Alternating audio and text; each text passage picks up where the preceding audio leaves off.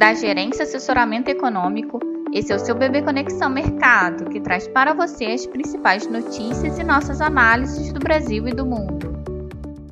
Bom dia, quarta-feira, dia 6 de julho de 2022. Eu sou Adriana Lima e vou apresentar um panorama sobre os principais mercados no exterior. A ata do FONC, indicadores de serviço nos Estados Unidos, devem manter os investidores cautelosos. Nos Estados Unidos, às 15 horas, será divulgada a ata do FONC, com detalhes sobre as discussões dos dirigentes durante a última reunião de política monetária. Apesar de Powell, presidente do Fed, e de mais dirigentes terem reforçado o discurso de que o BC americano agirá com rigor e rapidez para levar a inflação de volta à meta de 2%, indicando inclusive que na próxima reunião do dia 27 de julho podem repetir a alta de 75 pontos base, levando os juros à faixa de 2,25 e 2,50% ao ano. Indícios de uma recessão estaria por vir levantam expectativas de que o Fed poderia ser mais moderado em seu combate à inflação. Antes da ata, serão divulgados os PMIs de serviços referente ao mês de junho,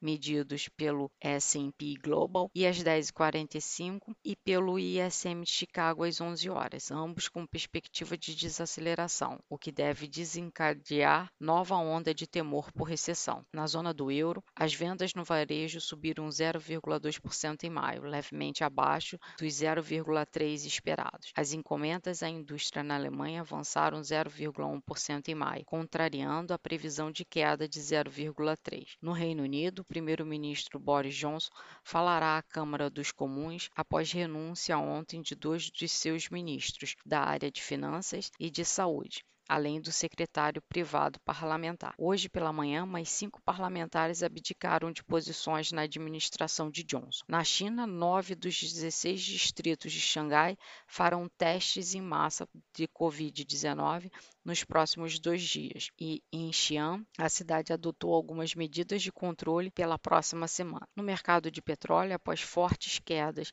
de mais de 10% ontem, por conta dos temores de que a recessão que possa vir a mais à frente vá afetar a demanda pela commodity, as cotações agora pela manhã operam em leve recuperação. Além disso, os investidores avaliam impactos do falecimento esta noite do secretário-geral da OPEP, há poucos dias de encerrar o seu mandato. Na agenda do dia ainda estão previstos discursos de John Williams, do Fed, e de John Cunliffe e Han Phil, do BOI. Em relação às expectativas para o dia, após temores de recessão espalharem a versão risco nos mercados ontem, hoje as bolsas europeias e as taxas dos treasuries e o petróleo ensaiam leve recuperação agora pela manhã.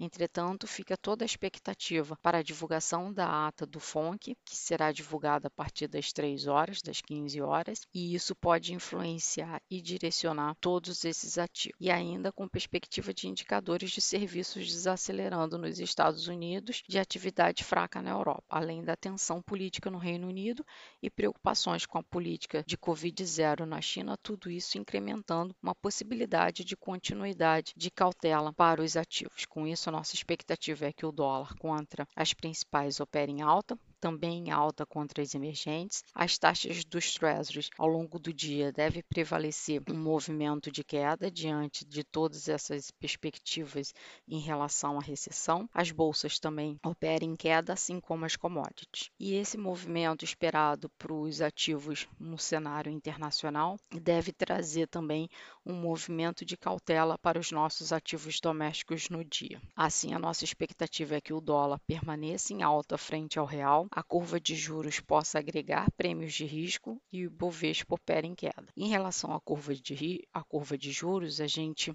destaca que um movimento de queda esperado para as taxas dos treasuries, um movimento de desvalorização das commodities, possam influenciar para algum alívio e ajuste de queda na curva. Entretanto, toda a expectativa em relação às medidas domésticas que estão sendo debatidas dentro do Congresso que possam trazer impacto fiscal traz um cenário de risco e isso que traz um movimento de elevação para a curva de juros. Temos uma agenda vazia no dia, num cenário doméstico, fica toda a expectativa para a divulgação do IPCA de junho na sexta-feira. Desejamos a todos um bom dia e bons negócios.